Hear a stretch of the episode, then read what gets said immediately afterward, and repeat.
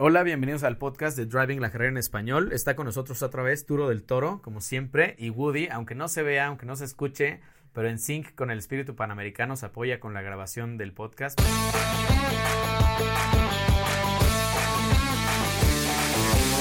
Muchas gracias por estar acá. Turo, muchas gracias. Petrolhead. ¿Cómo estás, Mr. Petrolhead? ¿Cómo estás? Bien, súper, súper emocionado. Muchas gracias por estar siempre compartiendo la historia con nosotros. Este, pues como lo habíamos dicho en el capítulo anterior, queremos dedicar este podcast, este capítulo, a el incidente del día cero.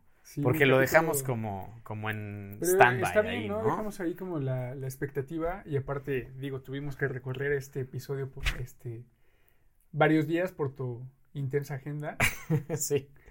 Pero bueno, este, pues vamos a un episodio muy en concreto, que es precisamente, como dices, el incidente del día cero, el incidente del día de la, de la calificación, que pues vamos, dio bastantes dolores de cabeza, ¿no? Sí, el día de calificación y warm-up teníamos ya, ¿qué? Dos días, porque llegamos, como decíamos la otra vez, ¿no? Llegamos el día menos tres estuvimos día menos dos, menos uno, el escrutinio, luego el día del escrutinio dos, que hicimos este, como estos, estas fotos muy bonitas del, del, coche. Estábamos como bastante relajados, así, a ver qué pasa. Eh, ya empieza, pues ya la actividad de la carrera en el día cero.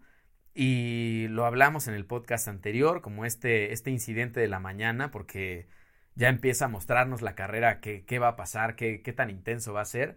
Se cancela, el, bueno, se, se cambia el, el, la etapa de lugar por un asunto. La etapa de warm-up y clasificación se cambia de, de ubicación. Llegamos a la, a la, a, donde va a ser y todo. Y de pronto ocurre este incidente intenso que es como, como un accidente que parece chiquito. Se fue un poquito el, el, el Volvo que en sintonía con lo que decíamos de, de la confianza que hay entre piloto y copiloto, analizamos el audio apenas en, el podcast en, inglés y con el equipo y comentaba Jeff y bueno, comentaban Jeff y Chris que mm, Chris iba tan rápido, o sea, el piloto iba tan rápido, traía tan buen ritmo que el copiloto venía un poquito atrás en sus indicaciones. Entonces, al llegar la indicación una fracción de segundo tarde, ahí viene el error del piloto. Entonces es un error conjunto, como todo en el rally, ¿no? No es un error solo del piloto y ahí hay que asumir esa responsabilidad compartida que es moralmente muy fuerte para, para un equipo, ¿no? y la asumimos todos, o sea, la asume todo el mundo, ¿no? Que aparte, como lo mencionábamos hace, hace un rato, eh, es un error que viene motivado por este, o sea, este cambio repentino que no se tenía para nada esperado, que decíamos que en el día menos uno tuvieron oportunidad de hacer un reconocimiento del que originalmente iba a ser la etapa de clasificación. Eh, sucede todas estas cuestiones pues sociales, todos estos factores que están fuera de nuestras manos. Eh, al final la etapa de clasificación se pasa a, a, otra zona, a otra área que no habían reconocido previamente y pues que siento yo que, que es parte de lo que motiva este error conjunto. Sí, bueno, o sea, sí, efectivamente hicimos un, tratamos de hacer este como dry run del, de la etapa de clasificación y warm-up, que los equipos que tienen muchísimo presupuesto, los equipos de, de la categoría de turismo mayor, hay un par de equipos que sí hacen un dry run de toda la carrera, o cuando menos de todas las etapas que pueden, ¿no? Entonces, por ejemplo, a mí me decía Laura Damirón, que son una pareja que Laura y su esposo que han ganado Panamericana en, Turismo Mayor, que su libro de, ruta, su, su rootebook de, de la carrera tiene 990 y tantas páginas, o sea, un libro de mil páginas, ¿no? O sea, ella ha anotado curva por curva prácticamente toda la Panamericana. Transits, etapas de velocidad, todo, ¿no? Hay un presupuesto enorme atrás de eso, ¿no? Entonces nosotros teníamos la oportunidad de hacer ese, ese pequeño dry run en, en esta escala de la, el warm-up y la, clasificación. Y de pronto la carretera cerrada, porque pues de eso se trata. Esto es como impredecible. This is Oaxaca. que Oaxaca es rebeldía, ¿no? este, y pues ya, sucede el error, el, el accidente, lo que sea, y sorprendidos, pero bueno, estamos ahí en el centro de convenciones, llegamos a, a tener unos, unos minutos, unos 15 minutos o no más, que sí existió la posibilidad en la mente de todo el equipo de que ahí se terminara todo, de que realmente ya no hubiera carrera porque no existía esta pieza, ¿no? Bueno, hablando de la pieza, ¿qué es? Este, el coche tiene un, pequeño, aparentemente pequeño golpe, recibe un impacto fuerte la caja de dirección, que es la caja que, em, ¿cómo decirlo? Para la gente que no es este petrolhead, la caja convierte el movimiento del volante de la columna de dirección hacia las ruedas, ¿no? Un movimiento lateral. Entonces, este, los piñones que lleva la caja se desajustaron, se rompieron o quién sabe qué pasó allá adentro. Pues una caja real, no puedes abrirla nada más así, no se puede reparar. Y este, pues bueno, ya el coche no, la dirección funciona, es el coche va y viene, puede manejarse y todo, pero pues no es un coche de carreras, como lo decíamos la otra vez. decíamos, tiene un desajuste, el volante tiene un juego y no tiene ya el, el cero que necesita para ser un auto de carreras. Sí, no, ya no es un coche de carreras, definitivamente. Entonces, bueno, ahí viene la onda de eh, no es un Mustang, no es un 911, no es un 912, ni siquiera es un Carman Guía. Este, se me ocurren todos los coches panamericanos, pues la mayoría existen en México, la mayoría se importaron legalmente a México o hay un gran mercado de piezas porque hay entusiastas de este tipo de coches, ¿no? Los Novas, este, etcétera, etcétera. Pero este Volvo Amazon, y no solo el Amazon, sino el 122S, nunca se importó a México. Tal cual, nunca se importó a México. Estimamos que existen alrededor de 40 Amazons en México en diversas condiciones, pero es un coche que nunca se importó a México. Entonces no hay un mercado de piezas como tal del Amazon. Entonces vamos a, vamos a contextualizar. Esto sucede en el día cero, en el día de clasificación, que aparte de un día sumamente importante porque, pues, digamos que es la clasificación obviamente te da los puestos de, en, los, en el que vas a salir en la parrilla. Entonces, al no hacer un tiempo en calificación, ya empiezas perdiendo. Estamos automáticamente atrás. Venía el Volvo haciendo, Chris y Jeff venían haciendo el mejor tiempo de la categoría. Y como te decía el otro día, o sea, a mí Chris cuando me dijo, me dijo, I got greedy, I crashed. O sea, fui muy ambicioso, chocamos, ¿no? Y bueno, pues es algo que pasa en racing, ¿no? O sea, te puede ganar la emoción y pues ahí existe, eh, pasó esto, ¿no?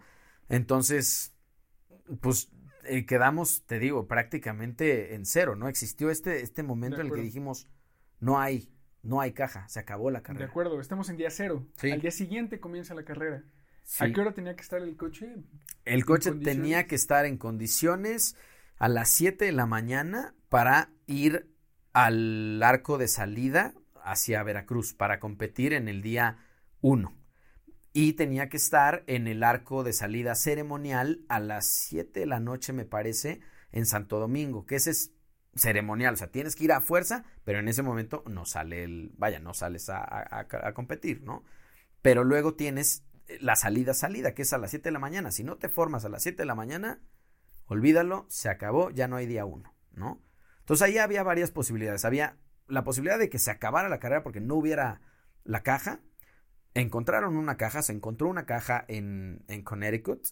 Entonces, bueno, había la onda de que la caja viniera de Connecticut a Veracruz, ya no a Oaxaca, porque no llegaba, a Veracruz o a Ciudad de México. Pero ahí lo que pierdes es ya la oportunidad del podio, del podio de la categoría. o sea, pierdes una, o sea, pierdes una etapa completa. Etapa 1, completamente fuera. O sea, no tienes posibilidad alguna de subirte al podio si no tienes una etapa. Sí, no, no, no, imposible.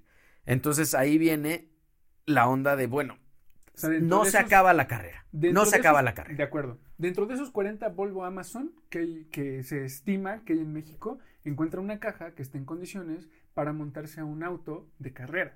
Sí. Sí, y, y te digo que esos Amazons no todos son 122S, 65. O sea, resultó ser, porque la primera información que tuvimos del equipo fue como de, bueno, esta y esta de 62 a 67 funciona. Y luego ya con más, un poquito más de investigación y demás, no, tiene que ser específicamente esta. Entonces se reducen drásticamente tus posibilidades. Y pues bueno, ahí empezamos a buscar. Para esto son las, el accidente fue a las una y media, a la una y media de la tarde más o menos. A las cuatro ya estábamos empezando a buscar piezas quiero de verdad agradecer a toda la gente que nos ayudó. Turo, no tienes idea el espíritu panamericano que existe. Y tengo una foto de Angélica Fuentes del, del 122 que ella tiene en su, en su traje, en su Nomex, tiene el espíritu panamericano, ¿cómo se llama? El espíritu de la carrera en un, en un parche, ¿no? Tengo una foto de Angélica, del espíritu, del, del fantasmita este que hablamos la otra vez, y Angélica con el teléfono hablando a sus contactos, a ver a quién, a ver quién podía conseguirnos o ayudarnos a conseguir esta pieza, ¿no? Entonces, todos los, todo empezó, toda la conversación empezó a apuntar a un par de personas entusiastas de Volvo en México. Y fue muy, muy padre que todo el mundo nos ayudó. Empezamos a hablar con gente del centro de convenciones que estaban en escrutinio. Oye, pasó esto, eh, conoces a alguien, tal, tal, tal. Paola González, este, nuestra amiga que está en organización, súper buena onda, nos dijo, este, Luis Barona, una persona que se llama Luis Barona, tiene Amazon, tiene Volvos, él te puede ayudar, él estoy seguro que tiene tu caja, ¿no? Y yo hablé, y lo dije en el podcast en inglés, hablé con no sé cuántas personas, no sé, pero hice muchísimas llamadas, este, tal vez hice 40 llamadas, no lo sé, no lo sé. Eh, hablé con muchísimas personas, gente que me acuerdo de su nombre, pero no me acuerdo perfecto de qué versaba la conversación y cómo un contacto me llevó o nos llevó al otro, ¿no? Y ahí en el background estaba trabajando este un amigo, Rana Chilanga. Rana Chilanga tiene un grupo en Facebook, WhatsApp, lo que sea, de gente panamericana, gente que ha corrido, gente que tiene conocimiento y dijo, tengo unos amigos que tienen esta situación y estaba en el background, porque nosotros hablamos con, con Luis Barona, con mucha gente, ¿no? Y de pronto dijeron, hey, alguien levantó la mano y dijo, creo que yo tengo tu pieza. Y fue a través del grupo o del contacto que hizo este René Rana Chilanga respecto de esto.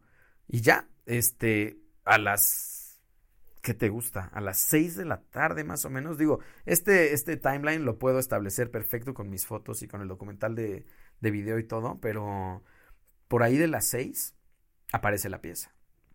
Pero ahí tenemos el problema de, de dos fases, ¿no? O sea, una cosa era logística, claro, logística, ¿no? O sea, el mezcalero en Oaxaca. Y la pieza, quién sabe dónde, ¿no? Entonces yo esperaba que la pieza, nosotros esperamos que la pieza apareciera pues en México, en Ciudad de México. ¿no? Entonces, de Ciudad de México todavía podíamos mandar a alguien que fuera por ella o que la trajera, o era relativamente sencillo, ¿no? Pero la pieza resulta aparecer en Aguascalientes, en un yonque, en un Volvo que está por ahí abandonado, que le está saliendo un árbol encima, este, bueno, por ahí un árbol, en serio, el coche no te la crees el estado en el que está, ¿no? Entonces, después de llamadas y demás, este, hablo con el dueño del yonque y me dice, ¿es esta? Hicimos una conversación de, de una videollamada y demás. Tim, Tim Richie, el, el, jefe de mecánicos, me dice, sí, es esa la pieza. Estamos haciendo todo este tipo de contactos. Y, y, me dice este Pedro, el dueño del John, que me dice, ok, si es lo que necesitas, la quito mañana del coche, la desmonto y te la mando en paquetería lo más pronto posible. Le dije, no, mañana no me funciona, olvídalo. Esto tiene que ser now. Y le dije, es para esto, es para Panamericana, es esto y esto y esto. Y me dijo, ok, entiendo lo que estás haciendo. Totalmente, sí, sí, sí, sí. Y Pedro, con toda la, la buena onda de, de, de este espíritu panamericano, dice, voy a quitar a toda mi gente de todo lo que estén haciendo y vamos a ir ahorita a desmontar la pieza. Y en la misma onda estábamos tratando de conseguir este Alberto Fuentes, eh, que es el corazón mexicano del equipo de, Driving la Carrera, em, estaba tratando de conseguir entre sus contactos quien pudiera traer la pieza del norte del país hacia, hacia Oaxaca. Entonces, bueno, pues ahí buscando, hablándole a conocidos y demás, yo le hablé a alguien que, que quiero mucho, que fue súper importante en mi vida siempre, y le hablé, no me contestó, y de pronto me regresa la llamada y me dice, ¿qué onda? ¿Cómo estás? ¿Qué pasó? Le digo, hay esta situación, este, esta persona vive en Zacatecas. Y dije, bueno, Zacatecas, Aguascalientes. Yo sabía que había vivido en Aguas. Y bueno, puede conocer gente que nos pueda ayudar con esto, ¿no? Y me dijo, ¿qué onda, Chicharo? Porque a mí me decían Chicharo, me dicen Chicharo. Este, ¿qué onda, Chicharo? Este, ¿qué necesitas tal? Y yo, no, pues este, es esto y esto y esto. Y me dice, ah, sí, ok, ok. Este, pues maybe mi hermano. Y yo, pues, sí, ¿tú crees? Sí, pues maybe mi hermano. Y me dice, ¿sabes qué? Siempre le han gustado los coches de Panamericana, eh, anda en moto, es súper rifado y tal. Si quieres, este, pues le digo, pues va. Y me acuerdo que hubo un momento que me dijo, dime si sí o no, para que ya ni le mueva. Le dije, no, sí, dile, va. Porque no había otra forma, ¿no? Y en ese momento estaban todavía sacando la pieza del Volvo, de nuestro auto donante, ¿no? Entonces, estos son las seis y tantos, casi siete de la noche. El Nada más como, como para estar un poquito más claros, ¿cuál es el tiempo promedio que tardas de Aguascalientes a Oaxaca en un viaje en normal, coche? en coche, claro. Un poquito más de 10 horas, entre 10 y 11 horas, más o menos. Y para este momento, te digo, teníamos de las 7 de la noche a las 7 de la mañana, o sea, 12 horas. O sea, son 10 horas de viaje y quedan 12 horas. Sí. Para estar. Más el tiempo. Para que la pieza ya esté montada en el coche. Exactamente, exactamente. Entonces, eh, para mí fue como un momento en el que coincidió muy, muy cañón porque me dijo Pedro, el, el, del John, que me dice, bueno, ¿y qué? Pues ahorita vemos cómo la traemos. Tú quítala, desmontala del coche y yo veo lo demás. Aquí vemos qué onda. Y entonces ocurrió el, este clic perfecto entre, entre que me dicen, sí la pieza, sí está lista y también este, hay alguien que se rifa a traerla, ¿no? Entonces me acuerdo que esta niña me, me dice, sí, mi hermano, me pasa su contacto, hablo con él, le dije, hay esto, ¿qué onda? Sí, y me dice, sí, pero no sé si irme en coche o en moto. Le dije, mira, en lo que quieras, pero tiene que estar aquí la pieza. Era creo que nuestro deadline a las 6 de la mañana para que tuvieran un ratito para, montarla y a las 7 estuviera en el arco de salida del coche, ¿no? Entonces ya me dice, bueno, pues lo de los gastos, tal, tal, tal, lo arreglamos y listo, ¿no? Este Jorge pasó por la pieza, me mandó su ubicación en vivo, le dije, mándame tu ubicación en vivo, íbamos nosotros para el arco de ceremonial, el coche ya, este, pues bueno, rodando y todo, al arco, al arco ceremonial en Santo Domingo, ahí tuvimos todavía una reunioncita con patrocinadores, con la gente de Emperatriz del Mezcal, estuvimos con ellos y demás, luego fue el arco o sea, tú tienes que estar echando fiestas, socializando, promoviendo el... O sea, promoviendo el equipo y aparte resolviendo todo este, o sea... Volando el dron. Mira, ¿sabes qué? Yo me acuerdo perfecto de un momento en el que venía rumbo a Santo Domingo en el callejón este, este gastronómico de Oaxaca y me acuerdo que traía mi chicharo del radio con el que me comunicaba con Fer, mi, mi camarógrafo y socio. Y en el otro lado traía el audífono del teléfono. Entonces Jorge venía en la moto, ya había recogido la pieza y me dice, oye, creo que hay un vuelo de León. Le dije, aguántame tantito, hablo a Volaris a ver si puedes tomar ese vuelo, te compro el boleto y te vienes en avión. Y estaba Fer hablándome por el chichado del radio y estábamos bien, estábamos rumbo al, al, donde estaba la gente de los patrocinadores y al mismo tiempo yo estaba hablando a Volaris. Entonces me dice, no, no, sabes que ese vuelo no existe más que en temporada vacacional y tal. Le hablo a Jorge y le digo, ¿sabes qué? No, no hay, no existe el vuelo, pégale para acá. Me dijo, órale, va, mándame tu ubicación en vivo. Creo que ahí fue que le pedí la ubicación en vivo, porque tengo una foto que tomé de mi reloj con la ubicación de Jorge. Y el estaba. Momento en el que sale. Sí, estaba con los patrocinadores. Entonces, bueno, ya sucede esto y todo. Chris y Jeff no tienen ni idea de lo que está pasando porque ellos están con su onda, están haciendo su, su onda. Eso ellos tienen que estar con el coche y. O sea, ellos hasta ese momento seguían con la idea de que antes, o sea, después de todo un año de trabajo. No, ya, ya sabían que la pieza se había conseguido y todo, pero ah, yo no había hablado con ellos. Pero ellos no, lo que no sabían Chris y Jeff era del progreso de Jorge. Eso lo estábamos manejando de este lado. Exacto. Sí, no, eso lo estábamos manejando de este lado. Ellos no, no sabían, no, no sabían nada. Solo fue como, bueno, ya viene en la moto, ya viene alguien con la pieza, pero pues no tenía ni idea de nada, ¿no? Y ya, este, pues eso fue, no sé, nueve de la noche, por ahí. Y ya, Jorge, pues manejar, manejar, manejar. Me acuerdo que estábamos, eh, cubrimos el arco de salida ceremonial, las fotos en la noche, muy padre, el coche, pasan todos los coches en, en Oaxaca y en el centro, se ve padrísimo. Y luego todavía, bueno, pues nosotros, Fer y yo, regresamos al, al hotel a hacer nuestras cosas. Todavía hablamos, creo que con el equipo esa noche. Luego regresamos al hotel a hacer nuestras cosas, a, descargar tarjetas de memoria, saber el plan para el otro día y a qué hora íbamos a salir y toda la onda. Y mientras monitoreando el progreso de Jorge. Y me acuerdo perfecto que Fer me decía así, ¿dónde viene? Ya viene en la México Querétaro. Y al rato, después de un ratito, ya viene en la, en la, en el arco norte. Y después de otro rato, yo seguía, bueno, seguíamos descargando memorias, eso porque nos tomaba un rato. Este, sabes que ya está en Puebla. Y para esto eran ya las dos y tantos de la mañana. Entonces, me acuerdo que esa noche me dormí tres de la mañana y me dormí con el teléfono al lado para, para, le dije a Jorge, cuando estés cerca, este, háblame para, para yo ir al centro de convenciones con las cámaras y todo, porque necesitábamos ese momento en cámara, obviamente, ¿no? Claro, claro. Entonces, bueno, 4.30 de la mañana me marca Jorge y me dice, ya estoy entrando a Oaxaca le despierto a Fer, levántate, porque ahorita, ahorita, ¿cómo crees? Ya llegó, sí, levántate, dormimos hora y media, no, más o menos, yo debía de haber dormido una hora esa noche. Vamos al centro de convenciones y me acuerdo que llegamos y le hablo a Jorge, le digo, ya, vete para acá, estaba un par de calles ahí, lo rebasamos, llega y neta nunca se va a olvidar, de verdad, lo vimos entrar y yo transmití algo en, en Instagram, algo así, ¿no? Y ahí fue que se me ocurrió, lo vi en su, en su moto, una BMW GS 350, algo así. Este, lo veo entrar con su casco y un traje de estos de reflejante y toda la onda. Y lo vi y dije, superhero.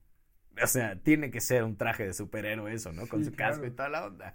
Entonces ahí se me ocurrió, dije, Jorge, our hero. Y de ahí se le quedó, The Hero Day, ¿no? Este, este brother tiene que ser our hero. Saca su pieza, saca la, la pieza, se la da a Tim, Tim dice, sí, por supuesto, sí es, porque digo, Tim dio todas las indicaciones de la pieza que debía ser y cómo debía ser desmontada el Volvo y todo, ¿no?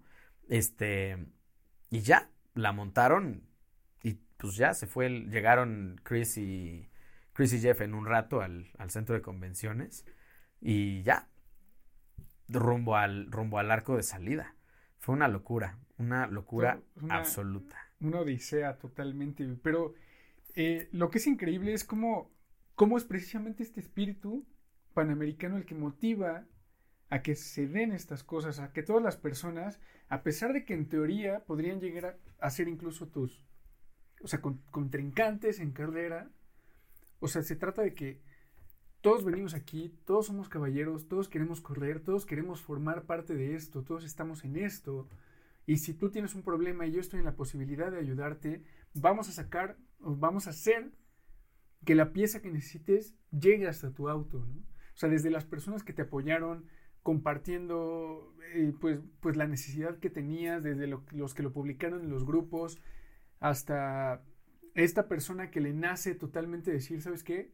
Se trata de participar, se trata de, de ser parte de esta experiencia panamericana, de ayudar, de apoyar a un equipo, de, de ser ese superhéroe. Sí, claro que lo hago, ¿no? Ah, no, y hubo más, ¿eh? O sea, por supuesto que sí, pero mira, a mí no me pasó, pero Chris, Chris me dijo, cuando hablé con tal persona, alguien, este, esta persona me dijo, ya van como 15 personas que me llaman preguntándome por, lo que tú pieza. estás buscando. No manches. O sea, hay gente que nunca hemos visto, ¿eh? Porque yo a alguien que se llama Eduardo Pilotín, yo hablé con este hombre Pilotín un par de veces, me dijo tal, tal, no me acuerdo. Yo nunca lo he visto. Y me regresó llamadas, oye, estoy buscando tu pieza, pero no sé, pero no sé qué. O sea, y gente que de verdad nunca has visto y probablemente nunca veas en tu vida, ¿no? Y te digo, Pedro, hay una onda también este súper, súper especial respecto de, de, de, Pedro, que a mí, ¿cuánto te gusta que cueste la pieza? ¿No? O sea, ya hablamos más o menos del valor sí, sí, de, sí. De, los coches y lo que lleva el desarrollo y todo el esfuerzo que conlleva y etcétera, etcétera. O sea, en ese momento la pieza no tiene precio, ¿no? Cuando yo le dije a Pedro, es para Panamericana, me dijo, dije, bueno, ¿cuánto te debemos? Nada. Ahorita nada ustedes terminen la carrera y luego vemos. O sea, en ese momento él pudo haber pedido lo que él quisiera, ¿eh? Sí, claro, porque representa un año de trabajo, uh -huh. un año completo de trabajo y un sueño que se te está viniendo abajo. Sí, no, y te, digo, o sea, por supuesto que la recompensa con, conlleva un valor económico y todo el rollo, ¿no? Pero el espíritu es de verdad increíble. Y eso es lo que yo te decía el otro día, es lo que más me sorprendió de Panamericana, toda la gente que se une para algo, ¿no? Y ahí viene esta, esta frase también súper, súper este, motivadora para toda la gente que, que lo entiende, viene el hasta no verte Durango, ¿no? Porque es todo el esfuerzo hasta el final, hasta llegar a Durango, no importa cómo le vamos a hacer, pero llegamos porque llegamos, ¿no? Entonces, este, sí, fue increíble y luego todavía se unió más porque me acuerdo que le dijimos, bueno, yo le dije a, Jorge, le dije, oye, me dijo tu hermana que llega, así como llegaras yo te pusiera a dormir, porque tú te ibas a querer regresar en la moto a, a, tu casa o lo que fuera. Me dijo, no, no, este, pues aquí platicamos un rato y tal.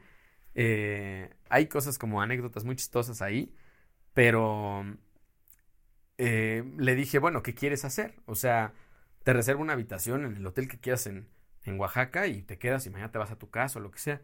O, o qué onda. Jorge se unió a nosotros, subimos la moto al remolque del equipo y se fue con nosotros a Veracruz. Eh, estuvo ahí ayudándonos con cosas y viendo y viviendo el espíritu y viviendo la carrera un día y después, este, le dije, bueno, ¿y qué quieres? ¿Te llevamos a Ciudad de México? Me dijo, no, no, ¿sabes qué? Este, van a ir unos amigos de las motos a, a la Huasteca Potosina a andar en moto. Yo creo que voy con ellos. Y se fue de Veracruz a la Huasteca Potosina y luego todavía le dije, oye, avísame cuando llegues tal, ¿no? Me dice, ¿sabes qué? Y si quieres te preparo una carne asada para el equipo en la bufa. Entonces no acabó ahí el rol de Jorge, todavía en la bufa, en Zacatecas, o sea, cinco días después de, de carrera, Jorge estaba esperándonos en la etapa de velocidad de la bufa con una carpa con todos sus cuates, carne asada y cervezas para recibirnos a nosotros. y, y, siento que es parte de, de, esto que me platicabas hace rato de Jorge, ¿no? Que es, es gente que es aficionada a los coches, que ha vivido y, y que, como me lo decías hace rato, que sabe perfectamente que su ciudad forma parte de toda esta experiencia panamericana y que cada año eh, saben que pues que está este acontecimiento, ¿no? Y, van y ven a los coches y ven la carrera y viven toda esta experiencia. Y si has crecido 30 años viviendo todos los, o sea, todos los años esto y en una oportunidad tienes, o sea, tienes la, bueno, eh, tienes la oportunidad de formar parte de eso, pues te involucras lo más posible, ¿no? Y, y tratas de unirte al equipo y, le, muestras lo más posible. ¿no? Fíjate que lo hablamos en el podcast en inglés también. O sea, yo dediqué un podcast, digo un podcast, eh, eh, dediqué un post en, en, Instagram, me parece, a esa idea que mm, mucha gente de las ciudades de, de tradición panamericana han crecido con esto en esta nueva época y obviamente los abuelos lo vivieron en la primera época de Panamericana del 50 al 54 y luego la nueva generación de los últimos 30 años, ¿no? Que van, los son fans que han ido a ver la carrera pasar y que es algo que acontece en su ciudad y es algo único una vez al año y van a ver pasar los coches al mismo lugar año con año. Y tienen una tradición familiar o con amigos de ir a, hacer, a hacer como Jorge, ¿no? De carne asada y todo, porque Jorge me acuerdo perfecto que le habló a su hermana, oye, vamos a ir a, a recibir el equipo, tal, y le dijo, ya sabes, al mismo lugar de siempre. Así yo escuché esa conversación. donde vamos cada año. Donde siempre vamos. Donde siempre vemos pasar la Panamericana. Ahí, ahí vamos a ir, donde ya sabes. Entonces, este, e, eso te digo, te da mucho un trasfondo de cómo la gente siente la carrera. Y bueno, pues aparte te vas dando cuenta de muchas cosas que la gente se une a ti, o, sea, al, equipo y demás, ¿no? Hubo un momento también, me parece que fue el día uno de Oaxaca a Veracruz. Sí, claro, fue de Oaxaca a Veracruz que el alternador dejó de funcionar, el alternador del Volvo dejó de funcionar. Y piloto y copiloto tuvieron que pararse y comprar otro, otro acumulador en el autosón. Bueno, pues una persona que venía atrás del Volvo, digo, esto obviamente yo no lo vi, lo platicaron el equipo, ¿no? pero alguien que venía atrás del Volvo se paró, dijo, oye, ¿qué pasó? ¿Necesitan algo? Y lo llevó, llevó a, a, Jeff, o no sé si a los dos, pero llevó creo que a Jeff nada más, a un autosón y los regresó para poner el acumulador del Volvo. O sea, alguien de la comunidad se unió al espíritu y dijo, ustedes son mi equipo, yo los vi que tienen un problema y los voy a ayudar. Entonces, y es, tengo una, una onda ahí. ¿Te, acuerdas que el otro día te dije que Tim, el jefe de mecánicos, era como que muy tranquilo, muy relajado? Me acuerdo que le dije en Veracruz, este, what's the problem? What's, what seems to be the problem? O algo así. Y se me queda viendo y me dice, con toda la calma del mundo, me dice, alternator, stopped alternating. Y fue como, ¿qué? Y eso fue todo lo que me dijo yo, ah, ok. Pero bueno, el punto es que creo que todos ahí jugamos un, un rol crucial. Alberto, este, la gente de BRS, obviamente Chris y Jeff haciendo su parte, tratando de buscar la pieza por todos lados y, y demás. Y pues nosotros, como te decía el otro día, ¿no? O sea, ahí entras a este rol de, bueno, sí estamos haciendo el documental, sí estamos haciendo esto y esto, pero ahorita el equipo necesita esta pieza. Sí, no, no puedes sentarte en tu spot y decir, no, pues yo nada más hago el documental o yo, yo nada más tomo las fotografías, porque... Estás involucrado a ese nivel. Sí, claro, O sea, si, si, si no haces lo que está en tus manos, el evento se acaba. Sí, totalmente. Entonces, te digo, eso fue lo, lo, más, lo más, más increíble para mí. Es una anécdota que nunca se nos va a olvidar a toda la gente que estuvimos involucradas. Tengo el valor de decir que fue de las anécdotas más grandes de Panamericana. Sí, claro, y, y como te lo dije la vez pasada, creo que hasta cierto punto, digo, independientemente ya de todo el estrés que causó en ese momento, creo que para los fines de, de, de medios, de fotografía y del documental, Ah, sí, pues agrega, un, agrega un drama tremendo, sí, por supuesto que sí. Increíble. Pero, pero, mira, para mí lo más, más importante es que em, este trofeo que existe en el equipo de tercer lugar de la categoría, que ya lo hemos dicho la otra vez, este, es de todos. Es realmente de todos, de la gente de BRS, de piloto, del copiloto, de Pedro, el dueño del yonke, de de Pilotín, de Jorge, por supuesto. De Dani, que me tomó la llamada después de años que de ser amigos y no hablarnos, o sea, por razones de la vida. Y un día decir esta conexión humana de amistad, decir, oye, me llamaste, ¿qué onda? ¿Estás bien? ¿Necesitas algo? ¿Es todo bien? Devolverme la llamada y conectarme con su hermano y decir esto y esto y esto y esto. Y ese trofeo es de todos, es de toda la gente que hizo esas 15 llamadas a alguien para preguntar por nuestra pieza. Ese trofeo es de todos. Si no, no, no hubiéramos, o sea, sí, el Volvo seguramente hubiera terminado la carrera. Pero tercer lugar de la categoría, no lo creo. Eso se lo debemos al espíritu panamericano, definitivamente.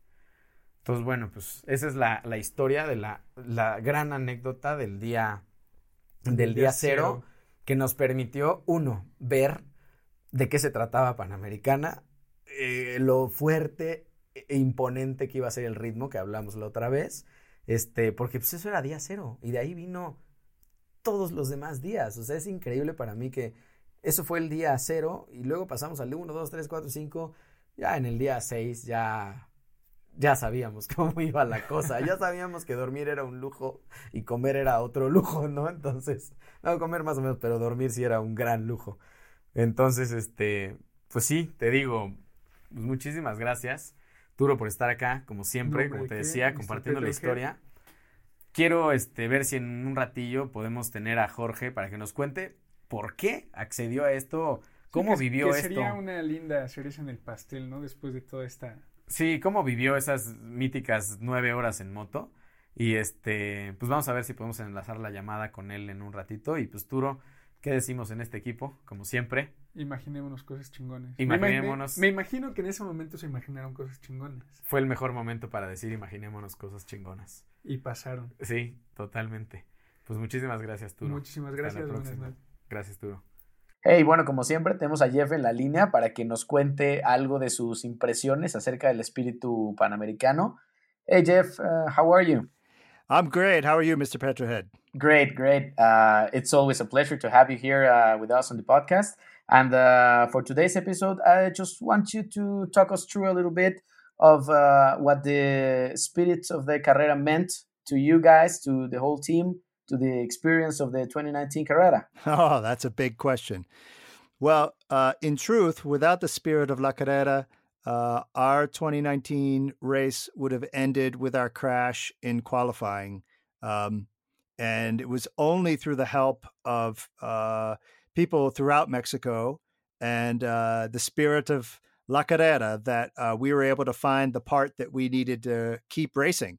And, um, you know, our thanks goes out to everybody who was a part of that. Uh, and it turns out it was like hundreds, thousands of people across Mexico who uh, responded to the Facebook post that got put out looking for the part that we needed. And then ultimately, uh, uh Jorge from Aguascalientes uh, was the guy who who helped us along with uh, Pedro, who had the junkyard where the part was. Yeah, I found very amazing how people um, as I told Arturo a couple of minutes ago, um, how we talk to people that we never met, and people were just answering our calls and, and making calls themselves and sending text messages and everything, looking for a part that we needed, and uh, they, they they didn't know us, right? No, they didn't. But you know, it really started with uh, with a friend I had made at uh, in 2017 before we had raced our first carrera, uh, Rene Verlan who's from Oaxaca, and he and I met online, and he was a carrera mechanic and a photographer and videographer, and um, you know, uh, Rene came to to the service where we were after we had crashed and we got back to our crew, and he came over to check on us because he'd heard that we had crashed and uh, it was Renee who posted on his Facebook group, uh, which includes uh, racing folks from across Mexico. Um, it was Renee who who posted about our part, and it's really because of Renee. Again, spirit of La Carrera. He came to where we were, where our crew was, to check on us because we were friends, and he put the Facebook post out uh, just to help us uh, find the part that we needed to keep racing. So um, that Facebook post um, brought you know hundreds of people uh, into the story, and um, on top of that, we had uh, lots and lots of other people inside the Carrera who were reaching out and making calls and trying to help find the, the part uh, for us. So uh, it was an amazing uh, groundswell of of of uh, of people just trying to help, and Chris and I both felt really fortunate, really um, overwhelmed, really blessed that so many people would uh, would make an effort, you know, to help us uh, stay in the race. But that's what they did.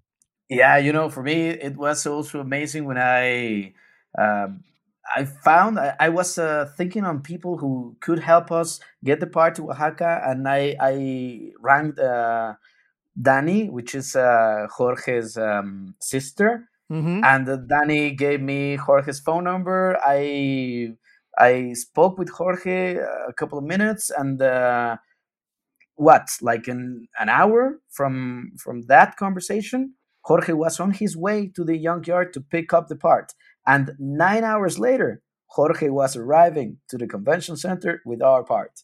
So that that that was that was that blew my mind. That was amazing.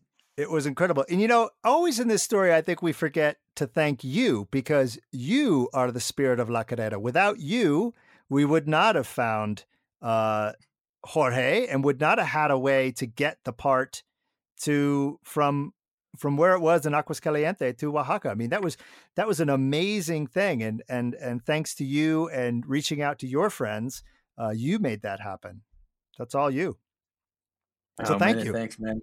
I, no, no, welcome. Yeah, yeah. I, I told uh, I told uh, Chris or somebody. I told Jeff also back there in, in Oaxaca was a very intense moment uh, for for the whole team, and I posted that on on Instagram. Uh, I think it wasn't a better moment to say and think the cosas chingonas thing, you know, oh, yeah. because that was the moment to hope for the best. It, you you told really you you mentioned that on another episode of the podcast. That's rallying. We are always hoping for the best, right? But that moment, I thought, okay, this is our motto. Imaginémonos cosas chingonas. So in this moment, we have to hope for the best because we have to hope that Jorge will arrive with the part and and uh, everything will will be okay, right? So um, that is that is so true. That is so true. There was nothing left than to, just to imagine that great things were going to happen, and uh, we, that that's what we did. And uh, the spirit of La Carrera uh, delivered that for us. And um, and you know the other thing is, once we got the part and we got we got to racing, and that was an achievement, and we were so happy and so thankful for all of that. But then across the race for the next seven days, people would would come up to Chris and I at the car when we were at the finish line or at the start line, and they would ask us, and they would say, "We saw the Facebook post, and we came to the start today just to find out if you guys had gotten the part and if you were in the race, and find out how you were doing." I mean, it that happened dozens and dozens and dozens of time times between Oaxaca and Durango that people were mentioning it, asking us about it. Uh, and that was, you know, across 3,000 kilometers of Mexico uh, people knew the story and they wanted to to to be a part of it and they you know they're like oh i didn't i didn't know anybody who had the part but if i did i would have you know i would have said something i would have helped. But uh, so that you know so the the spirit of la carrera is goes across across the country of mexico. It's not just where the race is or it's just not it's not just people who are uh, petrol heads and uh, racing fanatics it was it was people uh, across the whole country that uh, were uh, engaged and, and were a part of it. Yeah, it's uh, it's amazing, and I, I think it's a very very nice way to to let the world know what Mexico is about, right? Because uh, it's a very very amazing country, and um, what do you say around here, man? We say, imaginémonos cosas chingones. Bueno, pues ya tenemos aquí a, a Jorge en la línea, our hero. Este, ¿qué onda, Jorge? ¿Cómo estás? Hola, ¿qué tal? Muy bien, muchas gracias. Este, oye, pues muchas gracias por tomarnos la llamada. Yo sé que tú siempre estás ocupado y este, pues lo quiero, lo que quiero preguntarte primero es quién eres, o sea, qué haces, qué, qué, qué haces de la vida. Bueno, mi nombre es Jorge Lardo Muñoz, soy originario de Mazatlán, Sinaloa, pero vivo en Aguascalientes y pues me dedico a, al ajuste de siniestros de automóviles. Ok. Oye, y este, y bueno, ya, segunda pregunta. Em, pues quiero preguntarte por qué aceptaste este challenge tan grande. O sea, tú estabas haciendo tu vida normal, estabas en la oficina, no sé qué estabas haciendo. Y, qué sentiste o por qué dijiste va? O sea, quiero asumir el reto de manejar 10 horas en mi moto eh, para ayudar a unos brothers que, que, no conozco, que nunca he visto, nada más porque me habló mi hermana y me dijo tal. O sea, cuéntanos cómo estuvo el, cómo estuvo el rollo y por qué aceptaste. Bueno, pues primero que nada, acepté porque desde muy niño he sido seguidor y aficionado de la carrera panamericana junto con mi papá. Desde muy pequeño mi papá me llevaba al tramo Betagrande de la Bufa, a ver los carros, a mí padrísimo, y el saber que pues iba a apoyar a, a pilotos extranjeros que corrían en la, en la carrera panamericana, pues, pues fue un honor y pues una gran emoción el poder apoyarlos y pues me decidí a lanzarme, ¿no? Vámonos y vámonos y vámonos. sí, o sea, tú estabas en tu oficina y de pronto, ¿qué pasó? Pues sí, me marcó mi hermana, ya me platicó más o menos a grandes rasgos de qué se trataba. Me puse de acuerdo con mis compañeros, ya que ese fin de semana pues me tocaba cubrir la guardia en Aguascalientes. Ajá. Y pues me apoyaron, cubrieron este para poder ausentarme y pues me lancé. Cool. Oye, ¿y cómo, este, cómo estuvo la, la, noche? O sea, porque tú te saliste a qué hora? ¿Siete? Yo me acuerdo perfecto que como 7.30 estabas en el, en el yonke recogiendo la pieza. Más o menos, ¿no? Ajá. Sí, más o menos como siete y media pasé por la pieza, ya me la tenían empacada y todo. La moto pues la llevé este, con un amigo un taller a hacer una revisión rápida de todo, porque era un tramo largo busqué mi equipo y todo lo necesario, chequé las condiciones del clima, este, y pues salimos temprano, pasamos por Puebla como a las 2 de la mañana más o menos aproximadamente, nos llovió durísimo en Puebla, ahí ya me andaba rajando, la verdad, este, pues no podía darle más de 60, había, la lluvia estaba muy picada y poca visibilidad. Pero pues ya estando en Puebla, ya que más era hasta Oaxaca, no decidí darle y pues lo logramos. Ah rompimos récord. Sí, super rompimos récord. No me acuerdo cuántos kilómetros fueron, pero 900 kilómetros y te aventaste, ¿qué? Nueve horas o algo así, ¿no? ¿A qué hora llegaste? Llegaste a las cuatro y media de la mañana, me parece. Ahí a ver si alguien... Sí, como como cuatro y media de la mañana llegamos. Cuatro y media, me acuerdo que cuatro y media me marcaste. Yo ese día me dormí como a las dos de la mañana después de hacer todo lo que teníamos que hacer Fer y yo este, en el hotel, ahí bajando datos a la compu y todo lo que teníamos que hacer. Y al ratito, me acuerdo que te dije, cuando estés cerca, márcame, porque obviamente yo tenía que tener ese momento en, en, en video, ¿no? Y este, me acuerdo que, que, te dije, márcame porfa cuando estés cerca. A propósito, no te dije específicamente a dónde ibas para que me tuvieras que marcar y ya llegar al lugar, ¿no? Me acuerdo perfecto que me marcaste y desperté a Fer y le dije, ya llegó. Y me dice, no manches, ya llegó. Yo sí, levántate porque ya nos vamos al centro de convenciones. Y en eso ya te vimos entrar así en la moto, perfecto. Y sabes que hubo un momento, no sé si lo hemos platicado, pero este, ¿te acuerdas que estaban eh, Tim y, los del equipo de VRS, ¿no? Que son Tim, eh, James y Alberto en el, en el remolque. Y entonces te ven entrar y dice, este, dice Tim, ¿ves? Les dije que era una BMW. Yo no sabía qué moto, qué moto traías, pero entre ellos, en el, en el crew de VRS, había esta, como esta intriga, como esta apuesta de ver qué tipo de moto traía la persona que iba a hacer esta hazaña tan grande por nosotros. Entonces, ahí alguien ganó una apuesta, alguien apostó por una BMW. Fue Tim, Tim dijo, ven, les dije que era una, una BMW. Pues sí, pues muchas gracias. Oye, y otra pregunta ahí también que, que es este que siempre he tenido la duda, este, porque tú no nada más llegaste ahí, sino que al otro día subimos tu moto al, al, remolque y dijiste, jalo con ustedes a Veracruz. ¿Cómo fue, este, para ti entrar a esta burbuja que es la carrera panamericana de pronto? O sea, porque tú estabas viviendo tu vida y de pronto, pum, estás dentro de, de esta burbuja panamericana. Sí, pues la verdad fue muy emocionante y algo no me podría perder. La verdad no lo tenía planeado, mi plan era llegar, pues entregar la pieza, conocer el, vehículo y todo, las personas y regresarme, ¿no? Me sentí muy agradecido con todos ustedes por la hospitalidad que me dieron. Este, creo que nos acoplamos súper bien y cuando me ofrecieron pues irnos a, a, Veracruz y todos los demás recorridos, pues híjole, imagínate la, la emoción que sentí, ¿no? Qué cool. Y, no, y, de, y, luego de ahí ya eso ya es dato cultural y anecdótico. Este, de ahí todavía te lanzaste a la Huasteca Potosina en la moto. sí,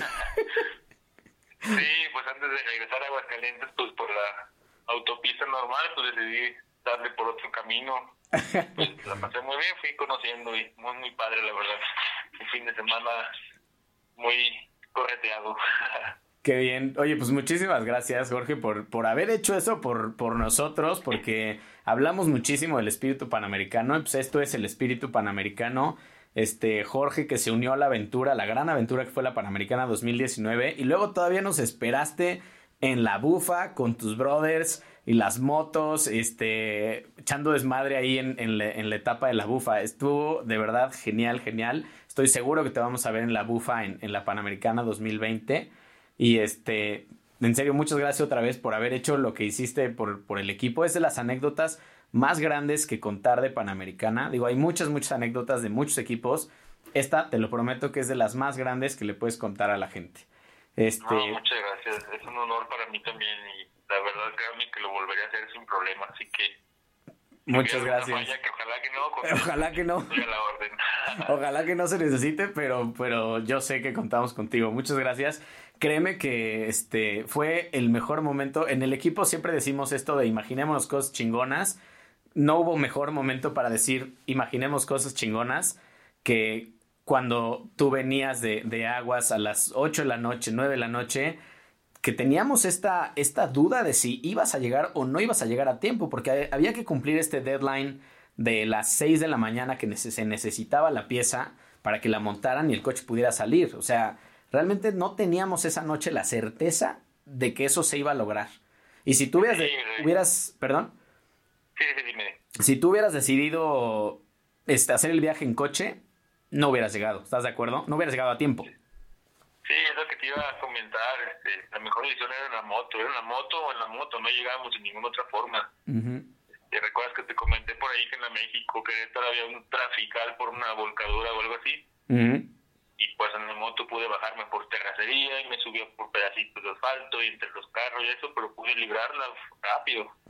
Oye, yo no sabía eso de que te había salido de la carretera, eso me estoy enterando ahorita. Tú me dijiste que lograste pasar, me acuerdo que me dijiste que le quitaste las alforjas a la moto y podías Sí. meterte entre el tráfico, pero no sabía que te Sí. estaba saliendo y entrando de la carretera.